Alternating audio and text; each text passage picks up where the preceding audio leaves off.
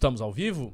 Ao Estamos vivo. ao vivo, grande audiência do MBL News com o brabo, brabíssimo vulgo Cristiano Beraldo aqui de volta a essa querida mesa para nossas análises. E eu confesso que eu estou muito curioso, uhum. porque já se passou muita coisa, muita água rolou nesse moinho da política, a gente já viu pesquisa, ah, Bolsonaro estagnou, Lula tá subindo, vai dar primeiro turno, não vai, fizemos análise. Até no último programa a gente estava estressando a parte de análise de cenário, eu já especulei cinco cenários possíveis pós-eleição do Lula.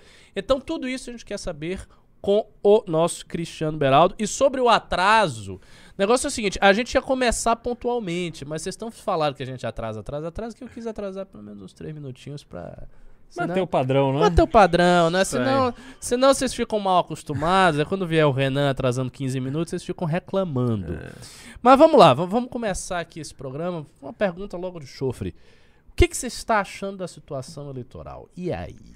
Grande Ricardo, primeiro, um prazer enorme estar de volta aqui no MBL News com essa audiência maravilhosa. Eu que estava com saudade de participar, porque estava fazendo diariamente ao meio-dia o liberaldismo e, enfim, interrompi aí nas últimas três semanas.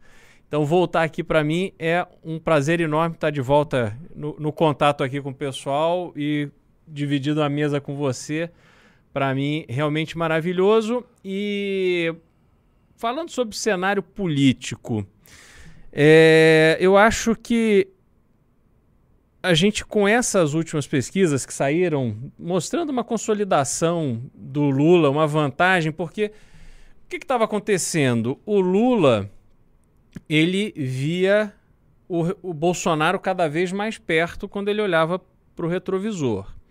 E a minha leitura era de que o risco aumentando do Bolsonaro levar a eleição, o Lula ele pularia fora, ele não correria o risco de sair da vida pública, porque o Lula está com 76, 77 anos. Como ele derrotado. É, eu acho que assim, ele foi preso e depois perdeu. Eu acho que para ele era o pior cenário. É, seria muito melhor para ele, recém-casado, vivendo a paixão com a Janja, ele passar essa bola para o Haddad ou ficar como uma figura eminência parda do governo, até porque 2018 o Haddad quase ganhou. Uhum. Assim, não foi uma eleição folgada, a diferença vinha diminuindo para o Bolsonaro e o Lula estava preso. Então essa seria uma campanha com o Lula solto fazendo campanha para o Haddad. Teria uma dinâmica diferente, obviamente, no outro Brasil, no outro momento, mas talvez se houvesse um risco assim iminente do Lula perder, eu acho que ele pularia fora. Com essas últimas pesquisas, eu acho que o Lula passa a ter uma percepção de maior segurança da vitória. É, é claro que internamente o PT está falando sobre a possibilidade de vitória no primeiro turno, porque os números estão nesse patamar. E a gente observar que o PSDB se autodestruiu, a Simone Tebet não tem absolutamente a menor chance de ter uma candidatura séria. Não estou dizendo que ela será candidata, porque eu acho difícil. Uhum, uhum. Mas não será uma campanha que terá uma repercussão relevante. É, Moro saiu da jogada. Até o André Janones agora, com essa história aí do, do, das verbas que foram dedicadas a a, a, shows, etc. E depois, se a gente tiver oportunidade, vamos falar mais disso. É, mas também está sofrendo pressão aí. Então você vê que aquela, aqueles candidatos. Ciro, né, apanhando, foi naquele debate com, com o Gregório do Vivier, meu amigo Gregório do Vivier. É, foi, foi uma piada, tá? Num, que ele me citou lá no programa dele, me esculhambando. Ah, nossa, é verdade. Recupera essa memória aí. É, não. muita gente não, não Eu gravei um vídeo é. sobre o Elon Musk comprando o Twitter e quando ele fez o Greg News a respeito da compra do Twitter pelo Elon Musk, ele me cita e coloca mi imagens minhas e declarações minhas é, no, no, na live do meio-dia e cita inclusive uma piada muito interna do, do MBL, que é, ele diz que eu falo como Malafaia. E, E isso é uma piada muito interna. Ou seja, É. ele e o pessoal dele assistem o MBL, são, são nossos espectadores. Nossa. É. Um abraço aí pro Greg. Valeu, Greg. E, enfim, então ele fez esse debate com o Ciro Gomes e o Ciro também está sem espaço. Ele não, não consegue consolidar uma, uma posição de candidato que vai crescer. É, os apoios do próprio, do próprio PDT, a campanha dele, assim, eu tenho convicção que se ele quiser o PDT vai lançá-lo, vai dar a legenda para ele, mas o partido não vai estar 100% unido na campanha do, do Ciro. Haverá muito interesse regional que ficará por conta das conveniências, ou a favor de Lula ou a favor de Bolsonaro. Aproveitando esse ponto que você falou, você acha que corre o risco do PDT não querer lançar a candidatura do Ciro, segurar? Eu acho muito difícil. O, o Ciro tem um nome muito, de muito peso para o PDT a essa altura do campeonato simplesmente eliminar.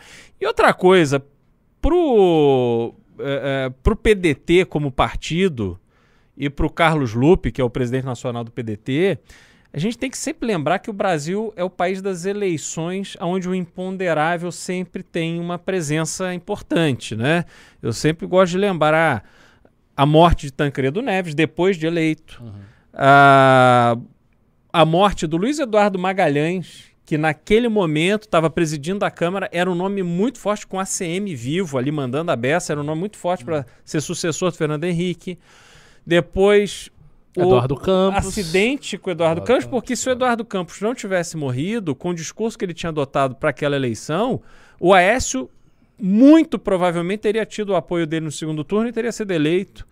É, enfim, a facada de Bolsonaro, o, o Brasil vai assim se revezando nessas sucessões de acaso quando a gente olha para as eleições presidenciais e isso está na mesa. Pode ser que aconteça alguma coisa e aí o Ciro tá ali como aquela figura mais importante de alternativa, é estratégico para o próprio PDT. Então não vejo possibilidade, a menos que o Ciro brigue, que o Ciro, enfim, ele desista. Não parece, mas enfim.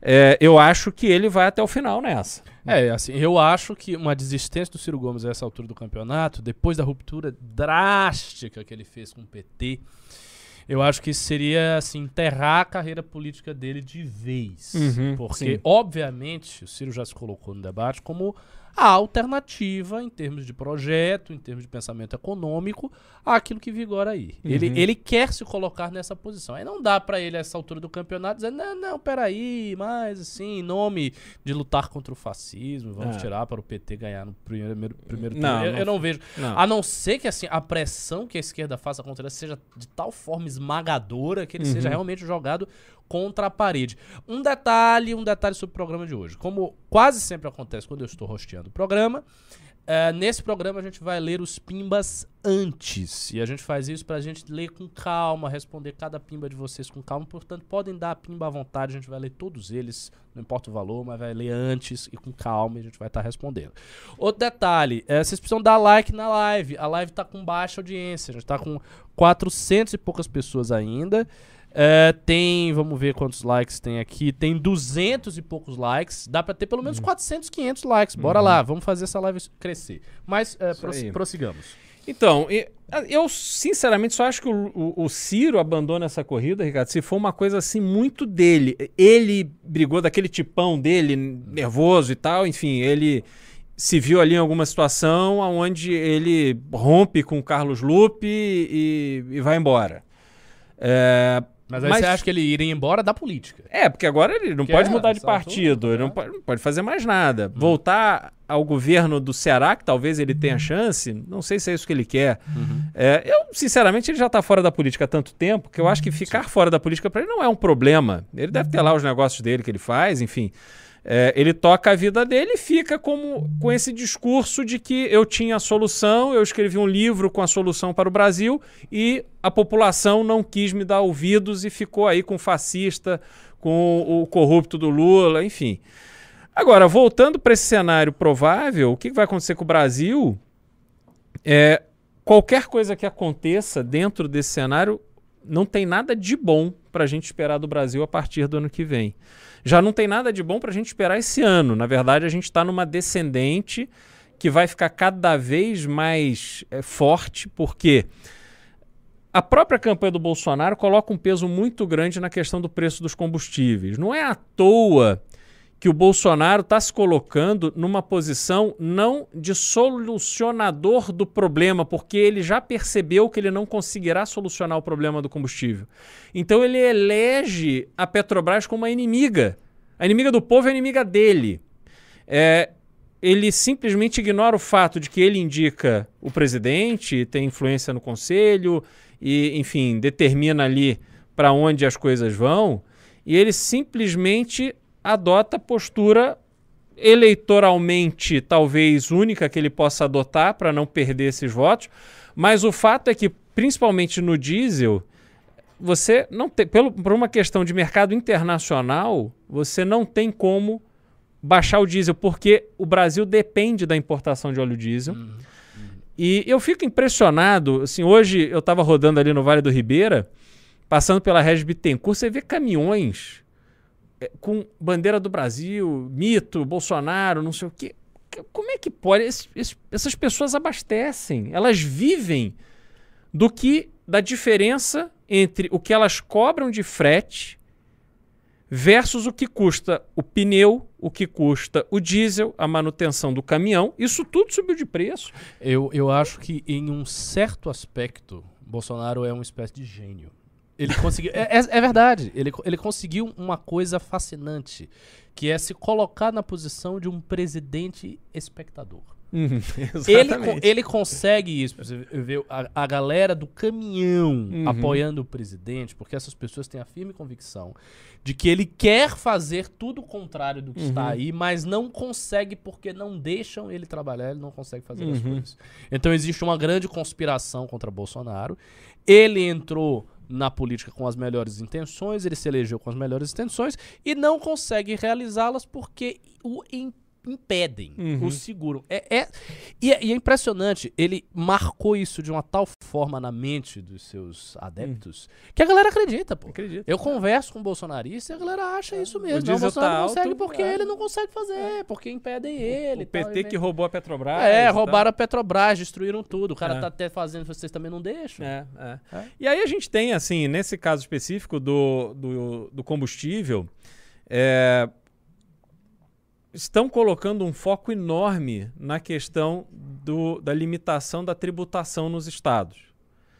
O problema, porque a cadeia de arrecadação do combustível é diferente. A refinaria é que faz o recolhimento do imposto da distribuidora e do posto de gasolina. Então, quando há esse recolhimento, é como se, a, no caso da gasolina e do diesel, na, no etanol é diferente, porque isso fica a cargo da distribuidora, mas no caso do etanol e do diesel, o, o risco de crédito dos estados é a Petrobras, uhum. ou se eventualmente tiver alguma outra refinaria, algum outro produtor. É, só que quando você limita o, o, o valor do tributo, não há como você garantir que o posto de gasolina vai baixar o preço porque é uma questão mercadológica. Né? Eu repito isso. A gente tem, em determinadas regiões do país, as mais populosas, você tem cada vez menos posto de gasolina. Então eu sou o único posto do bairro. Por que, que eu vou baixar o preço do combustível? Nossa. Eu não vou baixar. Evidente. Esse é o problema. Porque você tem é, grandes grupos, donos de postos de gasolina, que eles comandam, às vezes ele tem um posto BR, um posto Shell, um posto Ipiranga, um posto sem bandeira, e é tudo mesmo dono. E aí ele tem lá 50, 60, 100 postos de gasolina e ele combina com o parceiro dele que tem outra rede também com 50, 60, 100 postos e pronto. O que, que você vai fazer contra isso? Ninguém está tratando desse assunto. O governo não trata desse assunto. E é mais uma forma do governo dizer, olha, a gente fez o que a gente pôde. Uhum, uhum. Mas aí é problema dos estados. Ah, é sempre na base da transferência. Isso, é o espectador, entendeu? Eu faço o que posso, mas eles não deixam. E o negócio do diesel, que a gente está com uma grave crise internacional no diesel, porque há estoques crescentes na Europa em razão do, do da ameaça de falta de fornecimento de petróleo por parte da Rússia, e na Europa você tem países que dependem do diesel, sobretudo porque eles já estão se preparando para o próximo inverno. Se chegar o inverno e não tiver óleo diesel para aquecer os lares, é caos total. Sim. A gente vai ver pessoas tendo que deixar as suas casas, não na Ucrânia que está em guerra, mas em países, Finlândia, Suécia, países extremamente importantes, Alemanha. Então ninguém quer isso. E a forma de você conseguir é, se livrar de uma dependência total da Rússia é aumentar estoque. Então isso está acontecendo. O Brasil ele tem um parque de refino inadequado para a sua produção de petróleo, para atender a demanda. Esse parque de refino foi construído na década de 50. Então hoje a privatização que está sendo feita de algumas refinarias, ela simplesmente transfere a, o monopólio público para o monopólio privado. Qual é o interesse que o fundo Mubadala, lá dos Emirados Árabes, dos amigos do Bananinha Bolsonaro, tem em diminuir o preço do combustível na Bahia? Nenhum, porque eles não têm concorrência. Uhum. Então é, quanto, quanto eu vou vender minha gasolina aqui, eu vou vender pelo preço da gasolina lá em Pernambuco mais o frete. Porque para ter, ter concorrência, alguém tem que pe pegar um caminhão dirigir 500, 600 quilômetros e chegar até aqui. Então eu tenho essa margem. Então não vai cair o preço por aí. E também não há um estímulo para se fazer grandes investimentos. O governo não conseguiu destravar isso e todas as medidas que estão sendo tratadas agora são simplesmente paliativas para essa questão eleitoral. Eles querem justamente parecer que estão fazendo alguma coisa. Resolver, não vão resolver nada. E aí, ano que vem, ganhe Lula ou ganhe Bolsonaro, Ricardo, eu vai tô. estar na mesma. Putz, não, vai estar muito ruim a gente vai ter uma conta gigantesca para pagar, a gente vai ter problemas de infraestrutura gravíssimos, a gente vai ter assim, um distanciamento do Brasil para o mundo, porque o Brasil não está acompanhando o que está acontecendo no resto do mundo, então a gente tem inflação alta sim, e aí é o discurso bolsonarista de que a inflação também está alta na Inglaterra. Aliás, Paulo Guedes falou isso em Davos na semana passada, que o Brasil saiu muito melhor do que a Inglaterra porque a inflação do Brasil estava é, contida e versus o crescimento. Aliás, você acompanhou ele lá em Davos? Eu não é tenho que- estômago para acompanhar. Não consegue, né? Não consigo, assim, me, me dá assim um, uma mistura de vergonha alheia, de me envergonhar como brasileiro. É, Em algum momento é você já chegou a nojento. acreditar na farsa Paulo Guedes? Olha, eu fui aluno da primeira turma da faculdade BMEC, quando ela pertencia ao Paulo Guedes. Então eu tive um convívio, isso lá Ah, ele em- foi seu professor. Ele não foi meu professor, que naquela É. época ele não dava aula. Ele era sócio importante do Banco Pactual e fez esse investimento no, no IBMEC para transformar o IBMEC numa faculdade. Então eu convivi um pouco com ele ali e ele era um banqueiro de sucesso naquela época. Ele disputava pau a pau como banqueiro com o Jorge Paulo Leman. Uau. E quando o Jorge Paulo Leman sai do Banco Garantia e desiste de ser banqueiro, o Paulo Guedes esculhambava o, o Jorge Paulo assim dia após dia. Porque dizia que banqueiro tem que ser banqueiro, banqueiro não é empresário, banqueiro tem que ter banco e tal. E aí o que aconteceu? O Jorge Paulo foi, ele saiu do BTG e só só confusão, só briga com sócio, enfim, ele não teve uma carreira de sucesso como todos os pares dele naquela época, lá na década de 90, tiveram.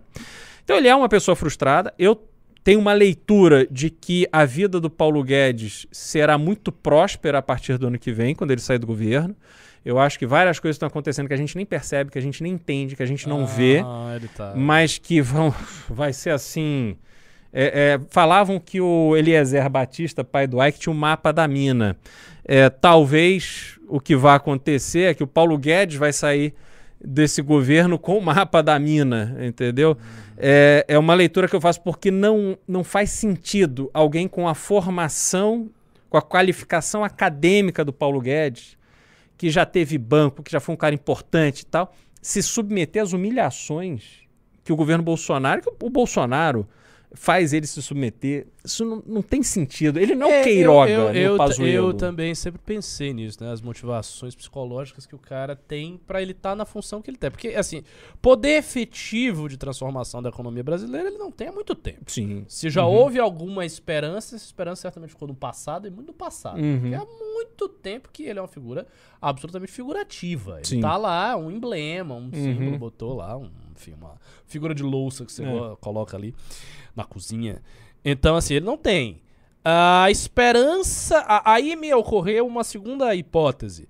Talvez ele tivesse uma esperança de, uma vez que o governo terminasse esse, e fosse para reeleição, se reelegesse, ele imaginar, não, agora eu consigo fazer alguma coisa. Mas essa esperança também foi embora, porque o governo pactuou uma aliança tão profunda com o Centrão que não vai haver, nem no próximo, nem se o Bolsonaro se elegesse, qualquer tipo de espaço para reforma liberal alguma. Uhum, Então, ideologicamente, o cara não pode estar lá. uhum. Ele não tá ideologicamente, ele não tá por poder. Aí a pessoa pergunta, mas pela vaidade, mas vaidade em relação a quê? A imagem dele tem sido destroçada pela mídia desde o princípio.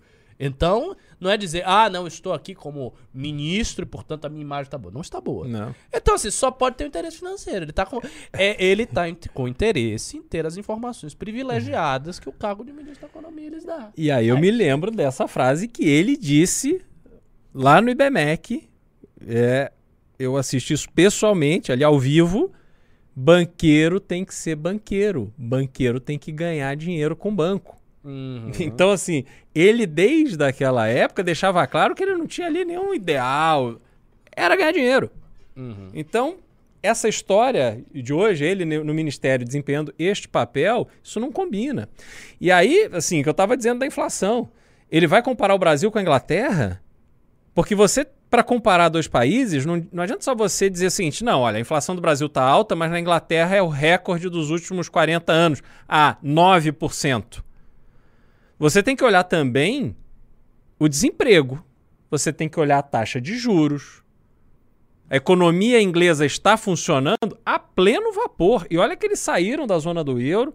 Na verdade, eles não eram do euro, mas enfim, saíram da União Europeia. É, com todo o problema que eles estavam enfrentando, com problema de mão de obra, porque você tinha muita gente de outros países da União Europeia que sustentavam aquele trabalho mais braçal e tal, e aquilo foi embora, porque a, a Inglaterra, né, saindo da União Europeia, tinha que mudar a sua regra migratória. Então, a Inglaterra está numa situação mil vezes melhor do que a nossa. A popula... Vou colocar diferente. A vida do inglês está dez vezes melhor do que a nossa. A vida do americano, que também está com inflação alta, tem um problema grave no preço dos imóveis, mas a taxa de juros nos Estados Unidos é meio por cento. Meio por cento ao ano. E não é como aqui no Brasil, que a taxa de juros é 12, quando você vai pegar o dinheiro emprestado no banco, vai custar 100. Lá você tem meio por cento de taxa de juros oficial ao ano, você vai pegar o dinheiro emprestado a 2,5, a 3 ao ano, não ao mês, ao ano. Aí isso é justo. Então eu vou, eu vou abrir um restaurante, eu vou no banco, pego o dinheiro, vou montar o restaurante e ele vai funcionar. Aí você pega, por exemplo, Ricardo, Expansão imobiliária em São Paulo. O que a gente vê de obra aqui construindo prédio é uma coisa impressionante. Impre- Você fica pensando, a preços exorbitantes. Você fica pensando, pô, quem que tá comprando isso? É, essa é uma boa pergunta. Né? Certamente não sou eu. Pois é, exatamente. Aí eu falo, não, isso é gente que está usando o crédito para comprar esses imóveis e alugar e fazer disso uma renda que pague, né? Você aluga, te- gera uma renda, aluga com Airbnb, sei lá, faz alguma coisa que dê mais do que o aluguel e você pague o custo do financiamento. Daqui a 20, 30 anos, você sem pagar nada, entre aspas, você vai ter aqueles, aquela propriedade, aqueles imóveis e vão passar a gerar renda só para você e não mais para o banco. Só que com 12,75 de juros ao ano, como é que você vai pegar um imóvel e vai fazer ele render mais de 1% ao mês? Já é muito difícil. Mas vamos supor que você consiga. Só que você está falando 1% só de juros real, mais o banco. Então você tem que fazer pelo menos 1,5% ao mês para dar 18% ao ano para você pagar o banco. Você não vai fazer. Até porque o dia que desalugar, o prejuízo é teu. Você está pagando juros altíssimos, ou seja, 18% ao ano, quer dizer que a cada é, seis anos você paga o, o imóvel. Só que teu financiamento é de 30, então em 30 anos você vai pagar cinco imóveis. Ah, não, não, não, não faz sentido. Pois não faz é, sentido nenhum. entendeu? Não tem lógica negocial que Nenhuma. explique Isso num crédito imobiliário que é incentivado. Agora pensa o empreendedor. Porra, cheio de conta para pagar, tive um incêndio na minha cozinha do restaurante, é, fui processado pelo garçom que disse que era um trabalho escravo, eu vou ter que pagar 50 mil reais para ele de indenização, preciso de dinheiro para o fluxo de caixa. Meu amigo, vai pegar, vai pagar 4, 5% ao mês no uhum. banco, se o banco topar te emprestar. Então é óbvio que a situação do Brasil é completamente diferente da situação dos Estados Unidos, da Inglaterra, da França, da Itália, da Alemanha. E a gente não tem perspectiva disso melhorar no que vem, porque toda a nossa base econômica está desarrumada. Nós temos um orçamento que é, um, é fake, porque tudo agora bloqueia isso, bloqueia aquilo, porque tem que dar aumento para o servidor. Ninguém quer saber de origem. E a origem, meus amigos, não é aumento de imposto. A origem para você aumentar a disponibilidade de dinheiro no orçamento é aumento da atividade econômica. E aí a gente volta para a questão anterior. Como é que eu vou aumentar a atividade econômica se eu não consigo financiar a minha atividade? Eu tenho um monte de ideias na minha cabeça, de negócios, de empresas, coisas que eu poderia fazer. Mas como é que eu vou fazer? Eu não tenho dinheiro para pegar e, porra, vou. É, é, comprar os imóveis para fazer renda, Lógico, não vou. O que você Entendeu? tem Porra. é a ideia, a iniciativa e a disposição de trabalho. Num país sério, crédito, é, num país sério, você recorre ao crédito. No Brasil não tem isso. Então a gente não tem boas notícias para o ano que vem não. Seguinte, pessoal, depois dessa brilhante análise do Beraldo a respeito da nossa crise econômica, eu sempre gosto muito de ouvir o Beraldo falar dos sistemas, especialmente quando ele entra em parte de Petrobras e crédito, são duas coisas que ele mata a pau. Nós temos que falar deste link que está aqui embaixo da tela que vocês devem estar olhando, mas que link é esse? Que negócio é esse que eles colocaram? spbrasil.mbr. O que, que é isso? Seguinte, seguinte, minha gente. É, nós fizemos é, ano passado, na verdade. É ano passado, meu Deus, priscas eras. Nós construímos um documentário de cerca de uma hora, nós fizemos, sobre a história do estado de São Paulo. Eu roteirizei esse documentário junto com o Renan, fiz a pesquisa histórica, me deu trabalho fazer essa pesquisa histórica. E basicamente nós estamos contando nesse documentário a história da formação do estado de São Paulo no século XX.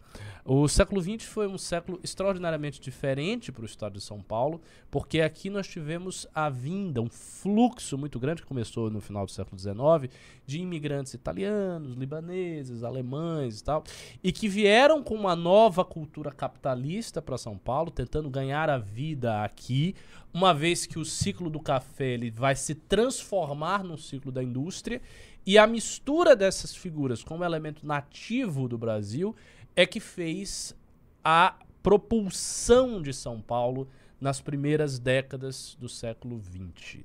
Essa propulsão foi absolutamente extraordinária. Eu fiz essa pesquisa, eu vi estatisticamente vários, vários números né, que me levam a fazer esse juízo. São Paulo, Beraldo, no início do século XX até a Revolução Constitucionalista, 32, né, aquelas primeiras décadas, finalzinho do século XIX, 1890 até 1832 por aí, era um modelo de país, a gente pode dizer assim, diferente de tudo mais que houve depois. A, o crescimento da atividade econômica foi uma coisa assim absolutamente desproporcional naquela época tanto na parte de serviços quanto na parte de indústria, em, tu, em tudo, em tudo. E isso se refletiu na arte, Semana de 22, Semana uhum. de Arte Moderna. A transformação, que esta sim foi gradual, mas ela se afirma um pouco, algumas décadas depois, uh, de São Paulo como grande polo cultural do Brasil, que era o Rio de Janeiro. Rio de Janeiro permaneceu assim no século XIX e também no século XX, uhum. durante muito tempo. Mas São Paulo foi achando o seu lugar nessa época. E nós fizemos esse documentário uh, sobre São Paulo e sobre a relação de São Paulo com o Brasil. Basicamente, o documentário é dividido em três eixos. Um eixo é a transformação econômica, que eu citei aqui muito rapidamente. O outro eixo é o reflexo disso na arte. Então a gente vai ver Semana de Arte Moderna, as obras de Mário de Andrade, Oswald de Andrade, é o que fez aqui a, a Tarsila, uhum. a Anitta Malfatti, tudo isso está documentado no filme com entrevistas de diversos especialistas. A gente chamou né, professores de arte, gente do cinema, direção teatral, tá, para dar entrevistas. Chamamos especialistas na parte econômica de São Paulo para dar entrevistas. E, no final, a gente faz uma retrospectiva que é, assim, modéstia à parte, uma das primeiras, eu acho que das mais importantes retrospectivas na no cinema brasileiro da Revolução Constitucionalista. Então a gente sonda as causas da Revolução, por que, que eclodiu naquele período, o que significou em termos de superação né, do, do ciclo do café, por que as contradições da política do café com leite fizeram surgir o getulismo, a Revolução Tenentista de 1930, e como isso impactou no Brasil inteiro. E tudo isso culmina uh, no fato da guerra, que talvez para muitos de vocês vocês não saibam, mas a, a guerra de 1932 foi o maior conflito civil da história brasileira. Foi um conflito que se mobilizaram, salvo engano, mais de 100 mil combatentes. Não brinca. Foi, foi uma Uau. coisa grande. Foi uhum. uma coisa grande. E, assim, é, é, é, uma revolução, é um episódio da história paulista e brasileira que não é muito compreendido. Uhum. Porque existem alguns clichês na historiografia oficial, segundo os quais o que houve foi uma revolta das elites, Uh, foi simplesmente São Paulo querendo retornar a um modelo anterior da política do café com leite, uh, que foi uma revolução fascista. E todos esses clichês, eles mexem com algumas verdades mais incompletas. Então, houve fascistas integralistas que lutaram pela bandeira de São Paulo no Brasil? Houve. Houve uh, essa, um desejo da elite? Houve. Mas a Revolução de São Paulo foi uma revolução feita pelo povo como um todo. E assim, nós tivemos, em, nós, eu não sou paulista, né? Uhum. Nós. Mas aqui o Estado teve manifestações populares gigantescas na frente da Sanfran, né? Em, em, vários lugares houve manifestações muito grandes. A morte dos quatro estudantes de direito uhum. que foram assassinados pelas tropas getulistas. Então houve toda uma conflagração muito grande que a gente retrata nesse filme e com uma cereja do bolo. O filme todo é entretecido, ou seja, ele é costurado com a história de vida do Kim Kataguiri e com a história de vida do Arthur Duval. Vocês não conhecem a história de vida dos dois. Vocês viram o Kim no Não Vai Ter Golpe, mas ele assim, ele já entrando no uhum. MBL. No filme vocês vão ver um pouco da história da família dele. O que, que a família do Kim fazia? Quem era o pai do Kim? E aí você olha e você vê, não, pô, cara, o pai do Kim tinha tudo a ver com o que aconteceu aqui em São Paulo. Era uma família de imigrantes japoneses que tentaram ganhar a vida, que construíram uma metalúrgica na cidade de Salto e tal. Tudo isso está muito bem retratado no filme. E a mesma coisa o caso, o caso do Arthur. Talvez vocês não saibam, mas um dos antecedentes do Arthur foi combatente da Revolução de 1932 isso aparece no filme, como a família dele veio, etc, etc, etc. Então, assim, está tudo costurado nesse documentário. É, existe, a gente não pode deixar de dizer, houve uma certa tristeza em relação a um dos aspectos do filme, porque na época ah, nós fizemos o filme pensando na candidatura. Arthur. Então, assim, era, era um projeto, inclusive era um projeto em três partes, não seria só um filme. Seriam três filmes três filmes, começando por esse, contando a história do estado de São Paulo e pretendendo culminar na candidatura é, do Arthur Duval, governador. E, e, e o, a ideia do filme era ser uma tese sobre o estado de São Paulo e sobre a sua relação com o Brasil. Porque o MBL alimenta já desde muitos anos a intuição de que os problemas do Brasil passam pela solução, resolver os problemas do Brasil passa pela solução de certos problemas de São Paulo em relação ao Brasil. Existe um, um, um como é que eu vou dizer, um, é como se fosse um descolamento de São Paulo e do resto do Brasil. Então, São Paulo entra com muito dinheiro no Pacto Federativo, contribui demais para a nação, recebe de menos, mas é, é mais do que isso. Há uma certa cultura capitalista em São Paulo que ainda subsiste, a despeito de getulismo, a de, despeito de diversos populismos, de ditadura militar, de tudo que aconteceu na história brasileira. Mas essa cultura lá de trás, das primeiras uh, décadas do século XX, ela ainda mantém São Paulo como um estado produtivo, como um estado economicamente forte. E essa cultura meio que é daqui e não é de vários outros lugares. E aí a gente tenta fazer nesse filme um balanço. Não, mas por quê? O que, que São Paulo acertou? O que, que São Paulo errou? O que é que, na visão daqueles caras que estavam ali nos debates dos anos 20, anos 30, não ficou claro?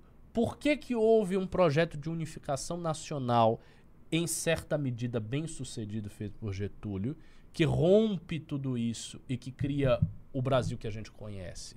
O que, que aconteceu de estranho nesse, nesse andamento? Então a gente aborda isso no filme e aborda isso junto com a história da família do Kim, a história da família do Arthur, e com eles dois percorrendo São Paulo e descobrindo coisas do seu próprio estado. Então é um, é um documentário que traz essa carga de descoberta simbólica, como se eles fizessem um périplo para descobrir as coisas. Enfim, o filme está muito bom, o documentário está tá lindo. Só uh, não tivemos a sorte uh, de ter a candidatura Arthur. Né? Como vocês sabem, essa candidatura caiu mas o filme subsiste aí. Então, se vocês quiserem ver o filme, vejam o site, olhem lá, tem parte de ingresso, tudo. Aqui em São Paulo vai ter um lançamento físico. A gente vai fazer no, no Cine Belas Artes. Uh, no dia. Eu acho que já está no site, né? Não sei se estou também me antecipando. Vai ser no dia 9 de julho, justamente a comemoração. Uhum. E a gente vai fazer este lançamento para acho que 500, 600 pessoas, uma coisa assim. Então, quem for de São Paulo, já save the date, salve a data e saiba que a gente vai estar fazendo esse lançamento com palestras do Arthur, palestras do Kim. Eu acho que eu vou falar um pouquinho a respeito do roteiro. Então, é isso aí, pessoal. É, Muito tem, bom. Tem alguns pimbinhas aqui, são poucos ainda. Eu não sei porque que vocês não estão dando dinheiro pra gente. A gente tá muito triste com isso. Eu sei que enquanto o Beraldo tá fazendo as análises, toda hora vinha aqui. Eu quero o pack do pé do Beraldo. Porque não sei por que as pessoas estão taradas hoje no negócio do, do, do, do, pé do Beraldo. Você mostrou o pé em algum lugar, Beraldo? Eu não, não sei do que não se trata. É, pois é, também não tô, não tô ligado nisso, não. Bom, de qualquer maneira, esta é a ideia do filme e a gente vai estar tá divulgando bem mais. Esse site aí que vocês estão vendo vai ser reformulado, vai ficar um site lindo. O nosso amigo Júnior aqui tá fazendo as artes, tá uma coisa meio de época e tal. Nossa, minha tia tá me ligando muito aqui. Eu vou dizer para ela para parar, porque tá difícil. Sabe como é, né? Pessoas idosas, quando elas querem falar com você, ela começa. Ah, me atenda, maldito! Enfim, mas vamos retomar. É, você disse que tinha uma coisa que você queria falar, era sobre a questão do sertanejo, desses financiamentos. É, o... rolou uma polêmica. Rolou uma né? polêmica, né? A, a... Lei Rouanet. Começou, é, assim, já existe essa polêmica há bastante tempo. É uma das bandeiras do bolsonarismo criticar a produção artística e que a Lei Rouanet vai para financiar o pessoal da Globo, os grandes artistas e tem um uso desvirtuado, etc. Eu pessoalmente acho que a grande produção artística no Brasil, é, filmes e, e, musicais, etc. Eu, na época da Central do Brasil, depois teve um outro filme que teve uma repercussão grande internacional. Mais ou menos nessa época eu peguei um voo com a Sônia Braga, por acaso, assim, ela na, indo do Rio para São Paulo, sentou ao meu lado e, e eu puxando papo com ela, é, perguntei o que, que ela achava do avanço da, do, do cinema brasileiro que estava conseguindo produzir obras para que tinham repercussão, que lotavam as salas de cinema, que né, o Central do Brasil indicado ao Oscar e tal. E ela olhou para mim, assim, ela que mora nos Estados Unidos, enfim, naquela época já morava há muitos anos, décadas e tal, continua lá até hoje, até onde eu sei. E ela olhou para mim e falou assim: Mas que cinema, que indústria de cinema nacional é essa que você se refere? Eu falei, não, mas esses filmes e tal. Ele falou: não, olha, indústria do cinema é nos Estados Unidos. Porque lá você tem a ideia do filme, você tem o estúdio, o estúdio tem dinheiro, você vai atrás de patrocinadores privados e você faz o filme. O filme pode performar ou não, é investimento de risco. Então o, o estúdio faz 10, 15, 20, 30 filmes, dos quais talvez cinco vão ser blockbusters, como eles chamam, e vão pagar por todas as outras produções. Aqui no Brasil, você só faz filme com a ajuda do dinheiro público. Sim. E ela tem toda a razão e eu percebi a bobagem que eu estava falando. É, se você olhar para a aplicação da Lei Rouanet, por que, que um show do Cirque du Soleil vem para o Brasil e precisa ter dinheiro incentivado? Cirque du Soleil não é uma marca tão forte e famosa que as pessoas estão dispostas a ir assistir? Por que, que o Bradesco tem que pegar o dinheiro que ele pagaria de, de tributos, enfim, e, dar para o Cirque du Soleil? Isso realmente na minha cabeça não faz sentido. Quer dizer, o Cirque du Soleil é, é grande. Bom, acho que agora quebrou na pandemia, mas enfim, era grandinho o suficiente para ele vir, colocar o dinheiro, correr o risco e ganhar dinheiro com isso, né? É, mas não era a dinâmica que acontecia. Agora, nesse caso que tem acontecido, as prefeituras né, estão tá, se revelando aí, é, é, é, parlamentares. Aqui em São Paulo teve a discussão do vereador que destinou verba para pagar o show da Daniela Mercury. Depois agora tem o show do, do é, Gustavo Lima em Conceição do Mato Dentro, em Minas Gerais, que ia ser pago o dinheiro da prefeitura e tal. Qual é o problema disso, Ricardo? O problema não é que é, é, é esse dinheiro pague os artistas. O problema é que não tem um planejamento. Não adianta nada Conceição do Mato Dentro trazer um artista como Gustavo Lima às custas exclusivamente dos cofres públicos, se isso não é transformado num projeto para a cidade. Se a cidade, seja ela qual for, tenha potencial turístico. Aliás, hoje eu passei por Embu das Artes. Tem lá Câmara Municipal da Instância Turística de Embu das Artes. Como é que é? Câmara Municipal da Instância Turística, da, Turística de Embu das Artes. Eu não conheço ninguém que foi fazer turismo lá, mas eles se orgulham disso. E você tem inúmeras cidades com um potencial realmente de desenvolver o turismo, porque o turismo gera emprego, no hotel, no bar, em tudo quanto é lugar, no taxista, no motorista de ônibus, todo mundo, assim, a vida da cidade, sobretudo cidades menores, se movimenta muito rapidamente com o turismo. Então, uma cidade pegar, olha, eu vou fazer um planejamento aqui com o, o, os comerciantes da cidade, eu vou trazer um grande show por mês para a cidade. a gente vai ter o nosso calendário de shows. Mas, para isso, a gente precisa de mais quatro hotéis, então vamos lá no Ministério da, do Turismo, que tem lá o Fungetur, que tem bilhões. Vamos pegar dinheiro para a gente construir os hotéis aqui. A gente vai precisar de não sei quantos restaurantes. A gente vai precisar de tais é, é, qualificações de mão um de obra. Prefeito brasileiro. De Esse aqui é o problema, entendeu? Então vamos montar uma escola para a gente preparar a mão de obra da cidade. Vamos fazer isso.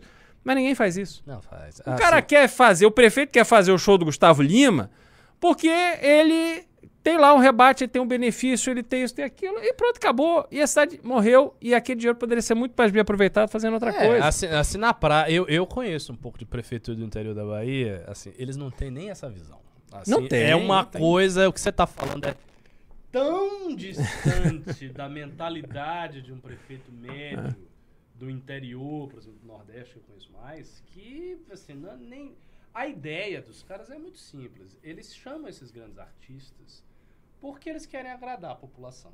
Uhum. E, Pão e circo. Há, há, um, há, um, motivo eleitoral. E a população gosta e a população quer ver. Uhum. E uma das coisas que conta, por incrível que pareça, em, co conta muito na política do interior. Desligou, parece que desligou seu microfone. Vai, desligou? Aqui? Eu só tô falando. Ou, ou, ou. Voltou? Tá? Tá saindo som? Os dois? Então. aí se voltou. E aproveitem e deem mais like. Tá baixa é. a audiência ainda. A gente nem bateu 800. Vai, bateu agora. Tá bateu agora? Bateu Opa. agora. Aleluia, hein? Agora, pessoal, like, pimba e pix, hein? Por favor. Bom, tá ok. Então, vamos lá. É, você pega uma cidade do interior e essas coisas de shows é um fator importante para definição se o prefeito ganha ou não. A população quer um show e quer um show legal. E eu vi, eu, eu indo para a cidade lá do interior, de minha esposa, cidade pequena, 20 mil habitantes, pequenininha. Uma das conversas que circulava na cidade toda, que eu fui em época de São João, era, pô, esse ano não vai ter nada, ano passado foi bem melhor, com o prefeito fulano tinha um show de mastruz com leite, não sei, agora não tem porra nenhuma. E o prefeito era bom. O prefeito estava fazendo várias coisas, mas a galera não estava satisfeita. Por quê? Porque não tinha o show. E pense o seguinte, veja, você é uma pessoa do interior, é um lugar distante, não é um lugar muito desenvolvido. Você não tem um cinema, você não tem um teatro, você não, você não tem muita diversão. Uhum. Não é tipo São Paulo, você sai aqui que tem 300 teatros e bar e não sei o que, e cinema dá com pau. Não, você tá numa cidade que não tem nada. Então a sua diversão, basicamente, é ir pro bar, ouvir música, botar um som alto ali no uhum. carro, ouvir alguma rocha, um negócio desse, que é muito comum lá no Nordeste. E é isso, ir pra festinha e, e acabou. Uhum. Você não uhum. tem grandes diversões. Então, o momento que você leva um cara como Gustavo Lima, né, um Ivete Sangalo, Wesley Safadão, e até menos do que esses mangangões, você pega uma banda que já foi grande, Mastruz com Leite, não sei se ainda existe. Calypso, uma banda que já foi grande, mas não é essas coisas. Não, não sei se ainda tem, mas você bota lá. Bandas que já eram grandes. Pô, a população fica feliz pra burra. Uhum. Ela, sabe, ela tá vendo o negócio, ela fica animada. Né? Esse prefeito é bacana, esse cara é, tem, tem, moral, ele chama os caras. E outra, uhum. as pessoas também não têm muita ideia de quanto custa. Uhum. Elas veem que ocorre o evento. Mas não querem saber, não, isso foi um milhão na Lei Rouanet. Ninguém uhum. tá pensando nisso. Tá pensando o seguinte, o prefeito tem moral que botou um cara que é bom. Do contrário, ah, não, o prefeito botou essa banda aí, fuleira, que ninguém conhece, essa merda aí. Não, não, vou votar nele. É. E, acredite, isto conta muito para o voto. As pessoas votam. Em cidades pequenas no interior do Nordeste, eu tenho absoluta certeza do que eu tô falando. Elas votam em parte por conta desse tipo de coisa. Se arrumou a, a pracinha, uhum. pracinha é uma coisa vital, tem que estar tá bonita. A, a cidade pode estar tá assim, não pode não ter atividade econômica nenhuma. O que, que você tem na cidade? O que, que se produz na cidade? Nada. Atividade zero. Turismo também não. Mas a, a pracinha tá bonita. Por isso que os caras pegam uma grana de emenda e investem na pracinha. Uhum. Porque a, as pessoas daquela cidade, elas querem ver a pracinha bonita. Se elas veem a pracinha feia, elas ficam putas. Uhum. Elas não fazem o raciocínio. Não, a atividade econômica não tem, atividade não tem essa perspectiva. A mesma coisa, então o cara quer ver o show do Gustavo Lima uma vez no ano. Ele quer ir no, no, no, no na festa junina e ele quer ver uma banda de forró grande. Ele quer ver isso aí, ele se sente bem. Então o prefeito faz um investimento que, na lógica canhestra, pequena deles, é um investimento que faz sentido. Uhum. Os caras não têm, nem passa perto de ter a ideia que o Beraldo tá falando. Vamos criar uma agenda de shows e daí a gente constrói um hotel, porque eles não têm, eles não têm essa compreensão. Isso simplesmente não existe no horizonte mental de, desse pessoal. E essa é a situação que a gente tá, né? E outra, esse, essas leis de incentivo à cultura que transferem né, que abate do tributo, ou transfere o que seja, elas são leis que são criadas por uma motivação, que é uma motivação nobre. Qual é a motivação nobre? Garantir a realização de eventos culturais, ou seja, manter a cultura de uma determinada nação funcionando. Isso é uma coisa nobre. Só que muito deste dinheiro, uma parte muito considerável dessa grana, cai na mão de artistas e produções que já são grandes, uhum. como você falou. Cai na mão do Gustavo Lima, da Anitta, de não sei o quê, que é uma galera já grande. Mas por que que cai na mão disso? Por, porque você tem incentivos muito fortes. Primeiro, a empresa quer. Sim, ela quer isso. É, é óbvio. É. A empresa, ela tem, tem sentido ela patrocinar o show do Gustavo Lima. Uhum. Não tem sentido ela patrocinar, sabe, a orquestrinha de flautas piccolo uhum. da, de, de Jequié.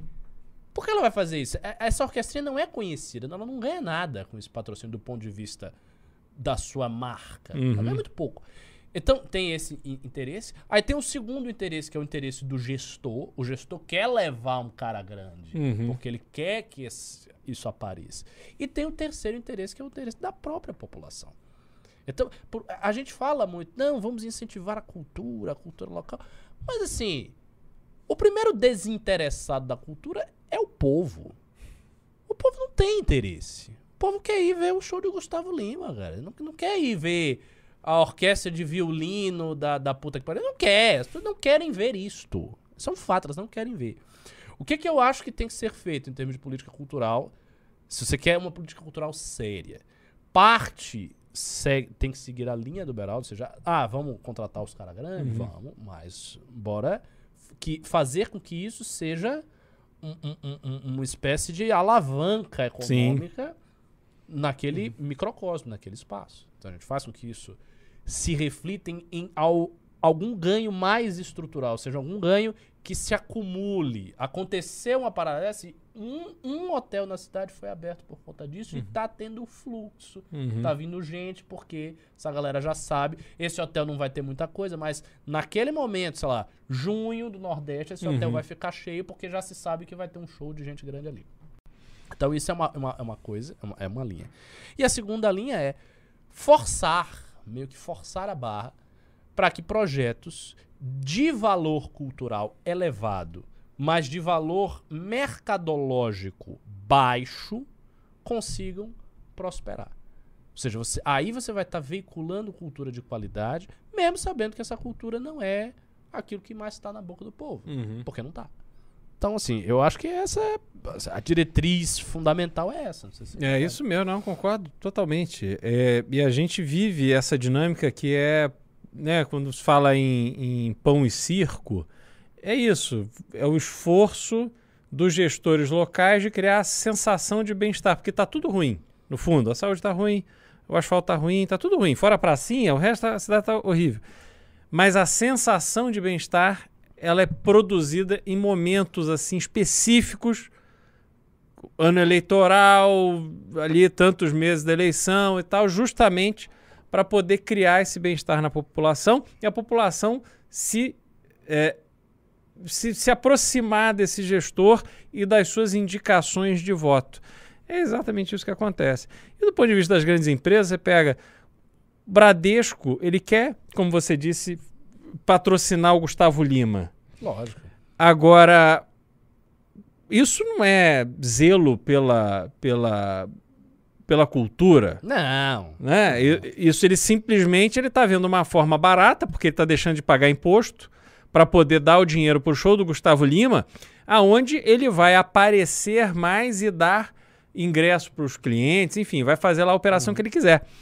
Só que no fundo, se ele tivesse alguma preocupação com a cultura efetivamente, ele estava fazendo uma ação cultural de verdade com a, a, a turma do violino e, e outras tantas outras coisas, e ele investiria em divulgação disso, né, para construir essa imagem de que é, o Bradesco não patrocina o Gustavo Lima, ele patrocina os canarinhos de Petrópolis, os meninos cantores de Petrópolis e é, dá assistência a eles e tal. É isso, mas não acontece. E a dinâmica é feita para ser assim mesmo. Então, assim, é, existe obviamente um problema. A gente aproveita muito mal, sobretudo as cidades que mais precisam, aproveitam muito mal essas oportunidades e a gente vê. É, é, só, só quem se dá bem é um artista, até porque, Ricardo, se você observar, vai um Gustavo Lima para uma cidade como Conceição do Mato Dentro. Ele não vai gerar emprego ali. Não, ele não vai gerar nada. Porque ele vai gerar levar- diversão, Todo vai mundo da banda vai ser dele. Aí quando ele Ah. fala os técnicos de som, não sei o que, ele não vai contar com a mão de obra local. Até porque nem tem. Vai levar todo mundo de fora. Entendeu? Então. Aqui, é. eu vou até antecipar a leitura desse Pimba, que o cara tá dizendo exatamente a, a realidade. Carlos Belchior pimbou 5 reais. Concordo em tudo. Sou de Maranguape. Nem sei onde fica isso, mas deve ser uma cidade do interior. Não, pequena, né? Maranguape é a cidade do Chico Anísio, se não me É? engano. Maranguape. Uhum. Maranguape, Ceará. Famoso pelo pré-carnaval. Se tiver atração boa, se acaba o mundo. Aqui é tudo pão e circo. Sem festa, igual tudo ruim. É isso, mas é exatamente isso. Eu sei como é que é. A galera fica. Mas assim, as pessoas ficam um ano num negócio, uma pasmaceira, esperando um negócio bom. Aí o cara não quer ver uma banda que é mais ou menos. Ele quer ver um negócio que agite. E aí vem gente de outras cidades e vai e tal. Por exemplo, lá em Soura, aí vem o pessoal de Pombal, dessas cidades assim, assim, Olindina, cidades vizinhas. Aí eles saem, vão pro show e depois voltam. Entendeu? E o que que, o que, que isso. Pra não dizer que não gera nada, gera venda de cerveja. É isso aí. venda de cerveja, pelo, pelo menos essa venda É, é. gera alguma coisa. É, vamos começar a ler uns pimbinhas. Vamos. Tem pouco, mas a gente vai ler com calma, com muito carinho, pra ver se vocês pimbam mais. Por favor. É, ah, tá comigo. Nossa, eu já tava habituado ao Júnior ler aí, mas não, peraí. É, pera, pera, pera, pera, Ah, vamos lá. Veríssimo Aguiar Oliveira, dou 20 reais. Gosto muito das análises do Beraldo. Como Obrigado. superar a falta de esperança na política esse ano? Essa é uma missão para a qual nada está ajudando. É, o que, que acontece com o Brasil? A gente, para criar esperança, você tem que ver um novo horizonte. É, como a gente não tem um novo horizonte na mesa para a questão presidencial, porque dos dois candidatos que estão em primeiro lugar, a gente já viu o filme, é, fica muito difícil de você ter o discurso que motiva efetivamente as pessoas. Essa eleição é uma eleição ainda pior porque ela vai ser é, decidida pela rejeição. Eu rejeito o Bolsonaro, então eu vou votar no Lula. Eu rejeito o Lula, eu vou votar no Bolsonaro. Não há uma verdadeira empolgação com um lado ou outro. Tanto é que os bolsonaristas, que hoje são muito mais aguerridos na defesa dos seus pontos de vista, quando você vai falar alguma coisa contra o Bolsonaro, a primeira coisa que eles respondem é: então você quer que o Lula volte? Então, assim, não é que eles amam, mas existe o medo do Lula voltar. Então, nesse cenário, obviamente, é difícil você conseguir é, mostrar um novo horizonte, porque esse novo horizonte não está na mesa. A única forma que a gente tem de resistir a isso é na eleição estadual e legislativa. É, é a arma que a gente tem para que tenhamos no legislativo é, pessoas, representantes que sejam efetivamente aguerridos naquelas ideias que elas defendem. E aí isso é um outro problema, porque é, você pega o MBL, por exemplo, é um movimento, não é um partido político, mas é um movimento que defende as coisas de forma muito unida e muito clara. Então, se existe um tema, você não terá o Rubinho falando uma coisa, o Kim falando outra, o Arthur. Não tem. Todo mundo discute, entende, chega-se a um consenso e se defende aquilo. Quando você olha para os partidos políticos, não existe isso. Você. Hoje nem tem mais, né? Assim, você tinha o PFL, que era o Partido da Frente Liberal, que duelava com o PT com, como os partidos que tinham efetivamente uma essência ideológica. Hoje você não tem absolutamente Os nada nos partidos partidos. não tem programa. Zero, zero, zero, zero, zero. Então você vai é, votar em alguém do, sei lá, até do PDT. Vai ter gente muito boa e gente muito ruim. E, e dos partidos de direita, todos eles. Então realmente a gente tem que é, apostar nesse na, na, na, na formação da resistência. E eu, sinceramente, só enxergo hoje, é, e não estou falando isso em causa própria, mas eu não conheço outro grupo que possa representar essa resistência que não o MBL. Ah, vamos lá. Ah, cadê, cadê, cadê, cadê? Hugo Vigolo, do 5 Grande, Hugo. Beraldo, você que é businessman, Marçal disse que dos 18 aos 26 trabalhou na Oi como gerente, ou seja, em 7 anos tem como virar bilionário, listamente? Da... Não, mas ele virou bilionário na Oi? Não, ele deve ter virado rico em algum... Não, mas na Oi, eu vou Mas dizer o ele é seguinte. rico, essas coisas. É. Ele vende curso. pô. É. Ele é rico dizendo que ele é rico. A Oi. Isso- a- o que é muito fascinante isso. Qual é a sua principal qualidade de ser rico? É. Eu digo que os outros que eu sou rico, e daí eu ensino como ser rico. E aí ao ensinar eu fico rico. É, e vocês não, vocês É, continuam pobres. é que eu sou tão bom, mas tão bom que você nunca vai conseguir ser tão rico como eu, né? Acho que é mais ou menos essa a lógica. Mas enfim, eu. Assim, você ficar bilionário em sete anos. É, não, não há um caminho definido para isso. Não será com a Oi, não será trabalhando para a Oi. É, você tem, assim, talvez nos Estados Unidos, pessoas que, como Facebook, é, Instagram e tal, e, e que talvez nesse período vão ser vendidos, vão abrir capital na bolsa, que aí possam transformar os seus sócios em bilionários.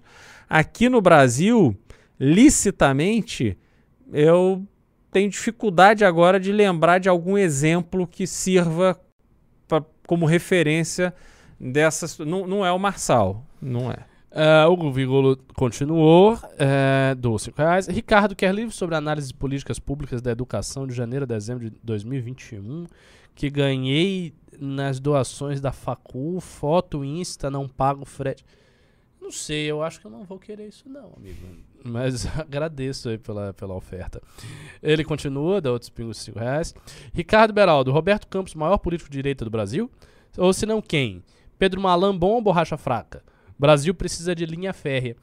Não, Roberto Campos foi um grande político, uhum. grande político, intelectual, economista, escritor. Escreveu uma autobiografia magnífica chamada Lanterna, Lanterna na, na Polpa. Polpa. Isso aí. É. E o Pedro Malan, o que você acha dele? Pedro Malan é uma daquela professor da PUC do Rio, uma das figuras que é, usou a, a, a sua passagem pelo governo como um trampolim.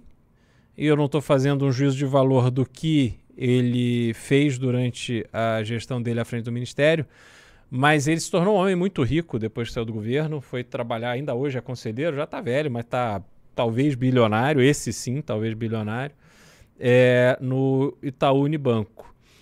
Ele fez uma gestão da economia é, que, na minha leitura, perdeu a oportunidade de efetivamente implementar uma pauta liberal no Brasil. O governo Fernando Henrique ele foi muito importante porque consolidou o plano real e, com isso, a redução da inflação, né, estabilidade da moeda, redução de juros, etc. Mas a gente tem episódios daquele governo que demonstram que houve ali uma superproteção de alguns grupos econômicos, sobretudo do, dos bancos, área diretamente ligada ao Pedro Malan naquele momento. E eu cito um exemplo, Ricardo. É, quando a gente teve a desvalorização do plano do, do, do, real em 99, se não me engano, a, o real teve uma disparada e aí dois bancos quebraram que foi o Marca e o Fonte Sindan. O Congresso fez uma CPI para investigar os bancos que quebraram. Eles não citaram os bancos que ganharam e ganharam muito, como o Banco Garantia, o Itaú, o Bradesco. Porque a percepção do próprio presidente naquele momento era que não poderia haver risco de bancos estratégicos para o Brasil serem pegos na contramão do câmbio. Porque naquele momento o câmbio, as pessoas financiavam carro em dólar, enfiaram a festa do dólar.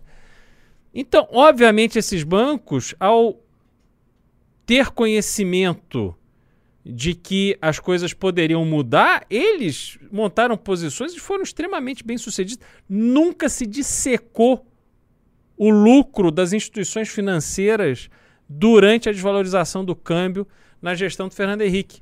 Então, assim, é, não tem como colocar Pedro Malan e Roberto Campos no mesmo patamar. Uh, vamos lá. Tem, é, tem até uma certa quantidade aqui. Uh, de Arrada do 10 reais. Saudades das lives com o homem, o dono do Brasil. Devolvam o Brasil ao Beraldo. Bem-vindo de volta, meu deputado. Liberaldo, liberaldismo, devolve para ele. Muito obrigado, muito obrigado. Feliz de estar de volta. William Soares Paixão do 10 reais. Ricardo, além do Senhor dos Anéis, você tem algum lê algum high fantasy? Queria te recomendar The Stormlight Archive do Brandon Sanderson. O cara é um gênio em criar mundos incríveis. Se tem Beraldo, tem like. Então, William, uh, eu já ouvi falar desse Sanderson, mas eu li sim algumas coisas ao longo da minha vida. Uh, eu li uma trilogia, provavelmente você não vai conhecer. É uma trilogia que foi inspirada num jogo de RPG chamado Shadowrun. É, trilogia do Robert Charrette, que eles traduziram um livro dessa trilogia, que é Não Faça Acordos com o Dragão. Li, li isso aí quando eu tinha 9 anos e, assim, adorava. É, eu li também uh, um livro do Patrick... Né, não é Dolphus, é Ruthfus. É, o, tambor, o nome do vento e o tambor do sábio. Você Procurem que vocês vão ver quais são esses livros que eu tô falando. É muito bom. Eu li Nárnia, do C.S. Lewis. Não achei essa coisa toda, achei meio assim, momentos. Eu gosto muito de, de, fantasia. É que eu não leio tanto assim literatura. Eu leio mais livros de história, sociologia. Mas eu gosto bastante de fantasia. E na época que eu tinha um fã-clube de Tolkien, eu só dava isso nas instruções. Uh, Diego Souza deu 5 reais. Beraldo, por que o dólar subiu, subiu e depois se despencou nas últimas semanas? Bom, é, o dólar subiu porque o Brasil se tornou. Como eu falei, o, o Brasil se distanciou do que aconteceu no mundo ali naquele momento da pandemia e no pós-pandemia. O Brasil se tornou um país menos interessante para o investimento externo, então parou, assim, é, investidores externos pararam de mandar dinheiro para o Brasil. E o Brasil na pandemia, vocês vão se lembrar, os juros, os juros caiu demais. A gente chegou a, sei lá, 2% na taxa Selic. E aí, quando o investidor estrangeiro olha, não, aí eu não estou falando do investimento de longo prazo, investidor de longo prazo, mas o especulativo. Ele olha e fala: não tem por que eu mandar dinheiro para o Brasil, eu vou mandar dinheiro para outros lugares. Então o, o, real foi caindo, caindo, caindo, o dólar se fortalecendo. E aí a gente tem que lembrar também que em momentos de crise o dólar sempre acaba sendo uma, um, um porto seguro. Né? Eu me lembro, uma das coisas que mais chamou atenção na crise de 2008, eu morava nos Estados Unidos nessa época, a crise era nos Estados Unidos, os bancos estavam quebrando nos Estados Unidos. O que, que aconteceu? As pessoas correram para o dólar e, uma vez em dólar, quando elas compravam título do Tesouro Americano, que é o nosso Tesouro Direto, o Tesouro Americano pagava taxa negativa. As pessoas preferiam perder dinheiro com o título do Tesouro Americano. Você punha 100 dólares, você tirava 99,5. Porque era a percepção de que aquilo era a coisa mais segura que tinha e que valia a pena você pagar o seguro, que é esses juros negativos, para estar tá em dólar e no Tesouro Americano. Voltando aqui para o Brasil, o que, que aconteceu recentemente? Taxa de juros brasileira começou a subir. A Rússia que sempre foi generosa para pagar os seus é, é, investidores especulativos, entrou em guerra. Então a Rússia parou de ser um ambiente para investimento, porque não por causa da guerra especificamente, mas por causa dos embargos todos que é, aconteceram e ela foi, enfim, foi tirada do sistema bancário internacional. Então o Brasil, com juros de 12,75%, Comparado com os Estados Unidos de juros a meio, o que acontece é que investidores pegam dinheiro emprestado nos Estados Unidos, mandam para o Brasil, então lá eles pagam, vamos dizer, 1,5, mandam para o Brasil para serem remunerados a 12,75 hoje e correm o risco de câmbio. E esses investidores eles são extremamente sofisticados, então eles têm ali todos os os cálculos e algoritmos, etc., ele sabe exatamente o momento de sair. Se for o caso, eles vão fazer hedge, que aliás é um outro ponto que, quando a gente falar de Petrobras no próximo news, eu vou falar do, do, do absurdo que é tratar essa questão da variação de preço de petróleo e dólar é, como influência direta no preço do combustível no Brasil, mas enfim, isso é para outro momento. Então, quando você tem esse fluxo de dinheiro entrando, o dólar cai, porque é muito dinheiro vindo e pouco saindo, né? Comparativamente. O que, que, que, que é a taxa de câmbio? Eu tenho mais pessoas querendo comprar a minha moeda ou mais pessoas querendo vender a minha moeda e ir embora? Não, nesse momento a gente tem fluxo entrando, que foi uma coisa que aconteceu lá no governo Fernando Henrique também. A gente tinha um juros negativo no Japão, por exemplo, as pessoas pegavam assim, é, esse é o mundo real dos bancos. A gente acha que é coisa assim muito sofisticada. Esse pessoal da Faria Lima é o máximo, porque eles são muito inteligentes, eles fazem coisas que a gente não entendem. É exatamente isso que eu estou dizendo. Na época lá do Fernando Henrique, eles pegavam dinheiro, eles que Lula também, a juros negativos no Japão e punham no Brasil para render a 15%. Assim eles ganhavam rios e rios e rios de dinheiro, com dinheiro que nem era deles. Eles pegavam emprestado. Então é exatamente isso que está acontecendo. O que, que vai acontecer? No momento em que houver algum tipo de situação mais favorável em outro lugar do mundo, ou se o risco do Brasil aumentar muito, ou se houver uma grande crise que as pessoas corram para o dólar, a tendência é que esse fluxo continue. Só que na hora que virar a chave, esse fluxo vai embora sim. E aí acabou. E aí o dólar vai para 6, 7. Entendeu? Senhoras e senhores, essa foi a resposta mais completa que um pimba de 5 reais já recebeu na história do MBL News. É, vamos lá. Ah, Pedro Aguiar dos 5 reais. Beraldo, eu acho a ideia do Ciro de modernizar a Petrobras e transformar numa empresa de energia limpa uma boa. Existem estatais qualificados no mundo. Pri Pompeu dou 6 dólares 99 dólares canadenses. Dá pra ver o doc online, vai ser só em algum cinema presencial. Vai dar sim pra ver online. Eu- ainda não sei os detalhes disso aí, mas com certeza vai. Diego Souza deu 5 reais. Não faz sentido o setor privado investir em cultura no Brasil por fora dos meios governamentais, por causa dos incentivos fiscais das leis de incentivo. Ah, tá, faz sentido. A questão Faz é o sentido, direcionamento, tá né? Investir no quê? Carlos Belchior dou 5 reais. Conc- ah, não, isso já foi. Uh, Malelo Brasile dou 10 reais. Salam Ricardo. Para ambos, vocês acham que a lógica das pequenas cidades descritas por Ricardo pode ser estendida além do Nordeste em qual medida? Beraldo reconhece o cenário descrito no Sudeste? O que eu falei das. Não, com certeza. É no Brasil todo, né? É. Acho que as pequenas cidades elas têm essa coisa. Não, vá no Elas- Vale do Ribeira, aqui em São Paulo, Isso, você vai ver essa realidade. fracas economicamente, né? De, assim, fracas em termos de opções de lazer e se afiançam nesse negócio Uhum. de botar um artista, fazer uma festa. Isso eu acho que é bem comum. Eu falei mais do Nordeste porque eu conheço, eu vi, né, em loco. Aqui eu não sei. Danilo Pinho dou 5 reais. Liberaldo. Como ousa dizer que o banco não se preocupa com a cultura e que só está interessado em lucro? é, Bom, agora eu perdi, porque você mandou o negócio aqui nesse momento. Logo essa entidade que é tão benévola. Pois é, ajuda tanto o Brasil e os brasileiros, né? Uma coisa impressionante. Bruno Gonçalves deu dois reais. Weintraub rompeu com Bolsonaro. Tem chance em São Paulo Chance de quê? de ganhar o gol? É zero, cara. Esquece. Zero, zero, Weintraub tá zero. fora da jogada total. Mara do 10,90. O filme Doc é uma excelente ideia para influenciar. É isso que nós queremos. É isso que nós queremos. A gente quer fazer desse filme um, assim, um lançamento de uma tese. Danilo Pinho dou 5 reais. O Itaú, por exemplo, oferece ao cliente o melhor investimento, mesmo que não seja com eles. Eu vi isso na propaganda da TV. Então é, verdade. É isso aí, é o modelo XP. Vende produtos de todo mundo e todo mundo ganha junto em tudo. É, JV dou 10 reais. Beraldo, hoje o preço dos veículos no Brasil está extremamente restritivo, principalmente comparado a outro- outros países. O que poderia ser feito para melhorar isso a curto, médio e longo prazo?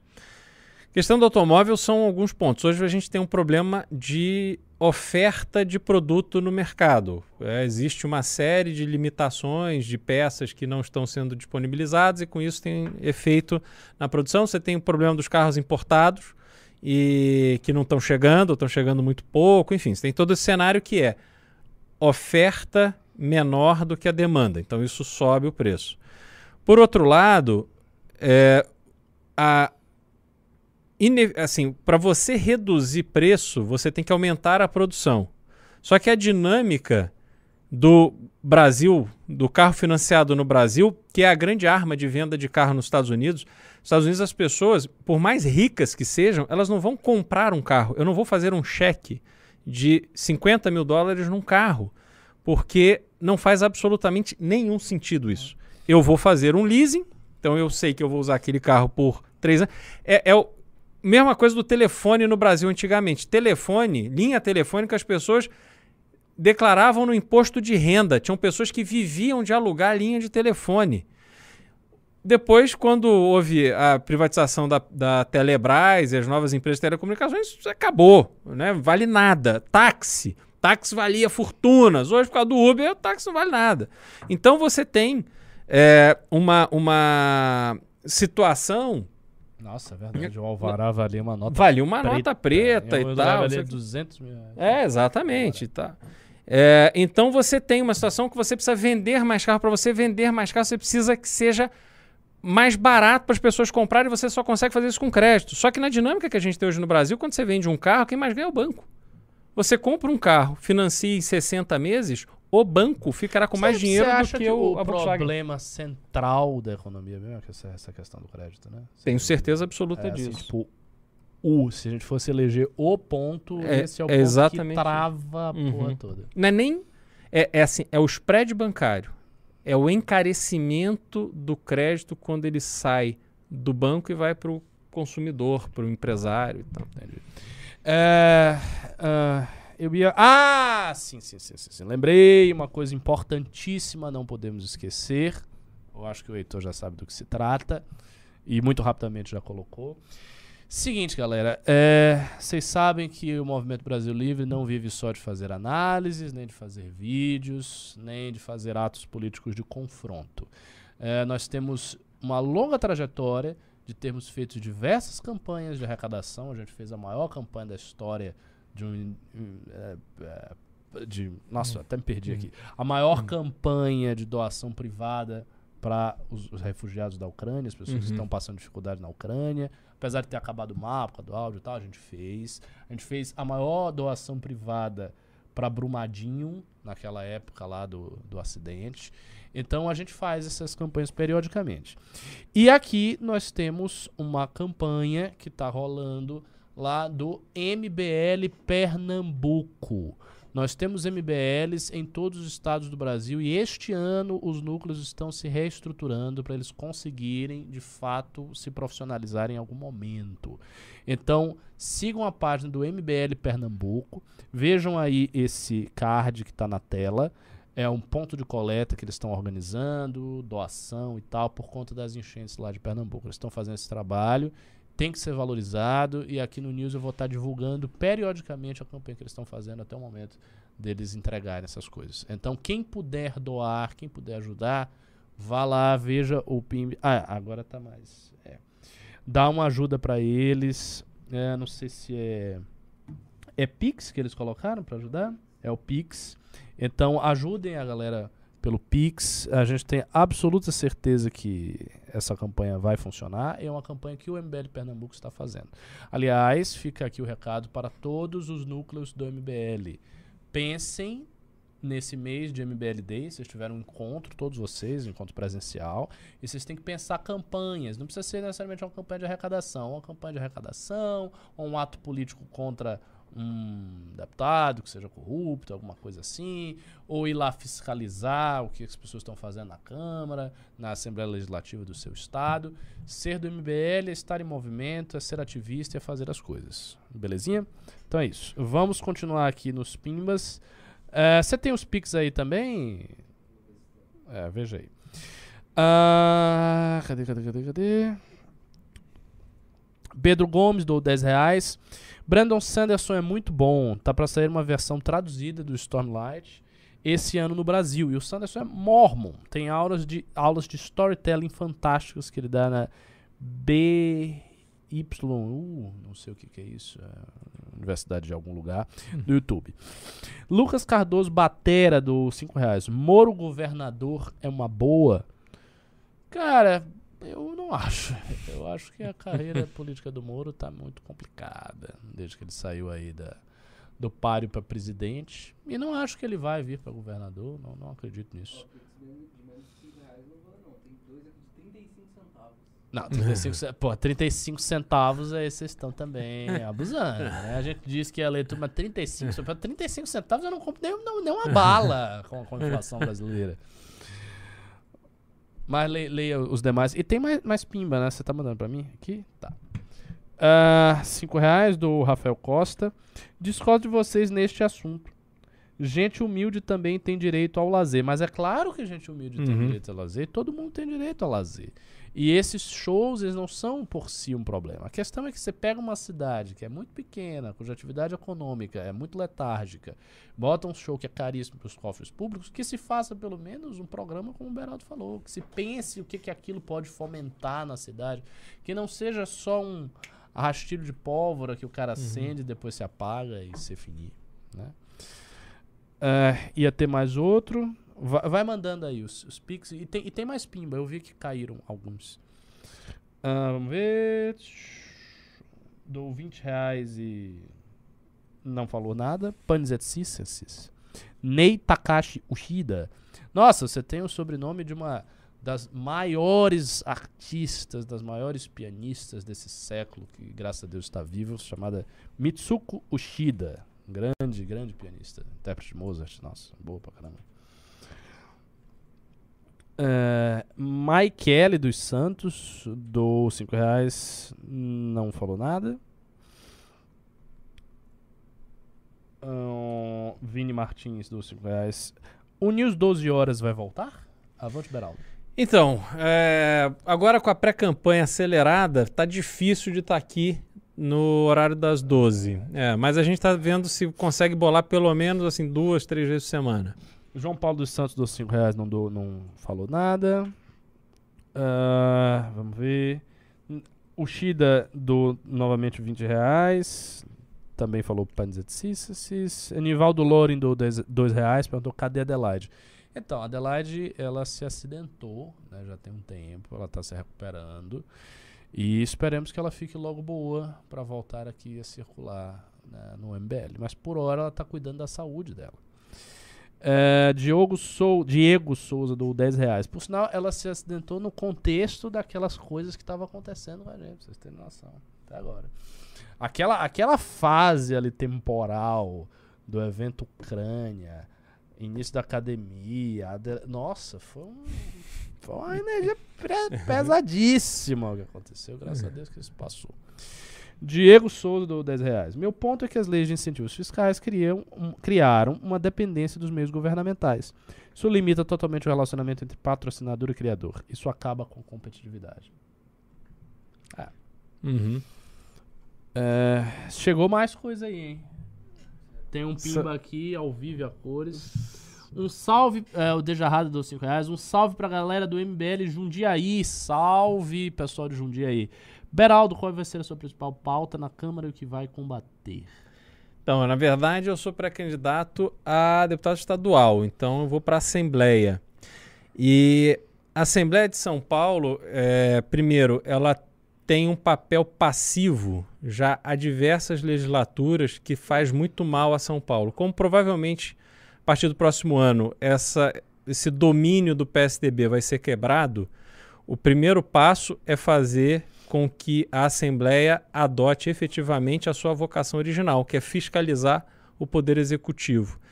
É, além disso, a gente tem que olhar para pautas que facilitem a vida do empreendedor e do cidadão. Em pequenos detalhes, enfim, agora o tempo é curto para falar, mas é, o meu papel, se eleito for é, na Assembleia, será fazer com que São Paulo volte a ter esse espírito do empreendedor diferente do Brasil e que a gente consiga resgatar essa energia necessária para que São Paulo se prepare para os próximos 50 anos, porque a gente está muito atrasado, não parece. A gente está muito melhor que o Brasil, mas São Paulo está muito atrasado para o tamanho que São Paulo tem hoje, para a quantidade, né, para o tamanho populacional que São Paulo tem hoje. A gente tem assim problemas muito graves que parecem que ninguém está olhando. Pois é, minha gente. E com esse último pimba, tendo feito todos os. Opa, tem mais um. Então, com esse penúltimo, vamos para o último. Deixa eu ver aqui. Peraí. Último da noite. ah, Winnie. Winnie Martins. Dou 5 reais para corrigir a pronúncia. Meu nome, o W é com som de U. Ok. Winnie. Winnie. E é isso, Winnie. Então nos despedimos de Winnie Martins e de todos os demais espectadores. E até a próxima. Goodbye. Valeu, pessoal. Então, mais uma vez, um prazer estar aqui com vocês e com o professor Ricardo. Me sigam nas redes sociais, no Twitter CR Beraldo, no Instagram, TikTok, etc. Cristiano Beraldo BR. Seguimos juntos, espero voltar aqui em breve.